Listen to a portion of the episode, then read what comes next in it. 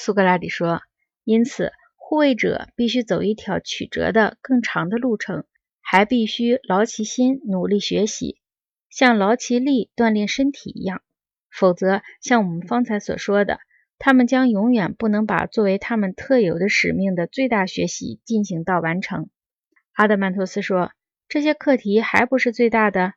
还有什么课题比正义及我们所描述的其他美德更大的？”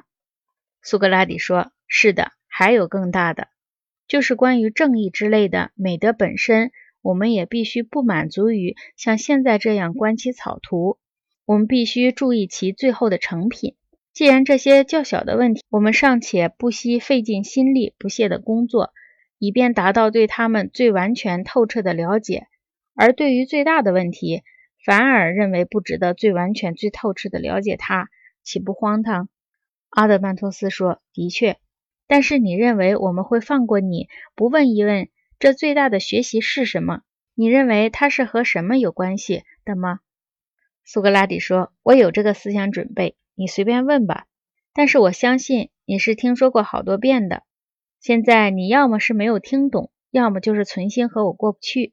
我倾向于认为是后一种可能，因为你多次听我说过，善的理念是最大的知识问题。”关于正义等等的知识，只有从它演绎出来的才是有用和有益的。现在我差不多深信你知道，这就是我所要描述的。你也听我说过，关于善的理念，我们知道的很少。如果我们不知道它，那么别的知识再多，对我们也没有任何益处。正如别的东西虽拥有而不拥有其善者，与我们无异一样。